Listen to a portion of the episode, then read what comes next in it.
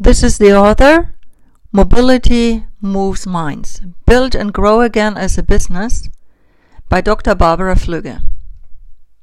The book Mobility Moves Minds allows you to engage internationally and locally with your German and English speaking communities, prospects, clients, and business partners.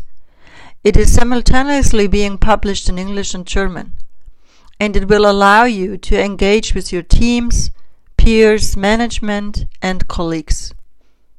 A, le- a colleague of Barbara calls her the brain.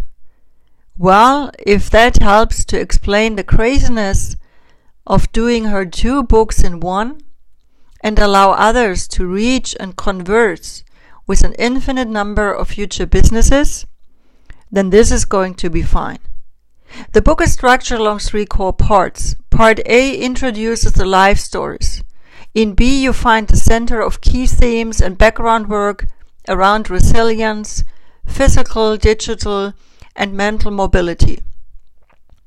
Part C is the modeling element you find a company's procedure model to actually help your resilient teams to be even more resilient, to help your managers to become resilient leaders, and to make companies grow again. That's the overall theme.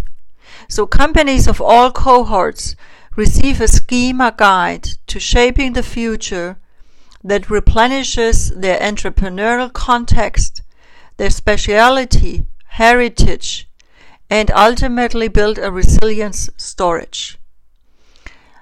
The tool that's being provided and designed for Mobility Moves Minds is first time published in the context of the book.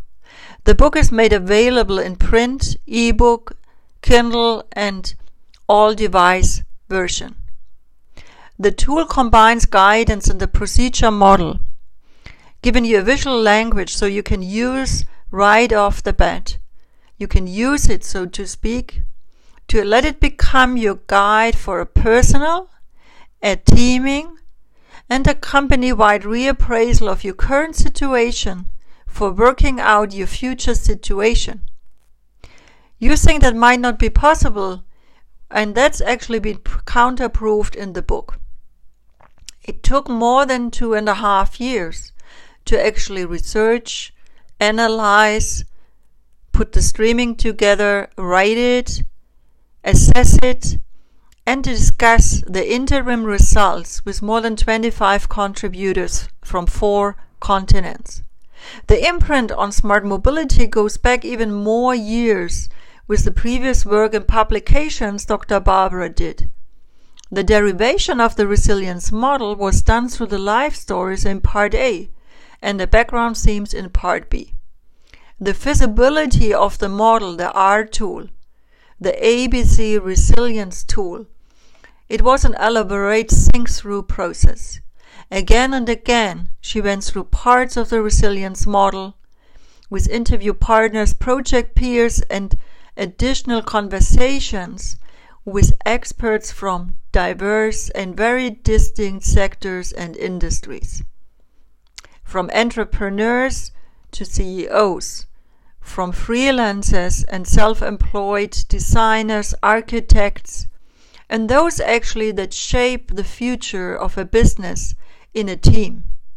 So, with Mobility Move Minds, you're able to apply your individual context to shape your future. You are able to apply your individual context to shape the future of your organization and ultimately you are able to apply the company's contacts in an ecosystem of disruptive markets to shape, build again, and grow again the future of the company.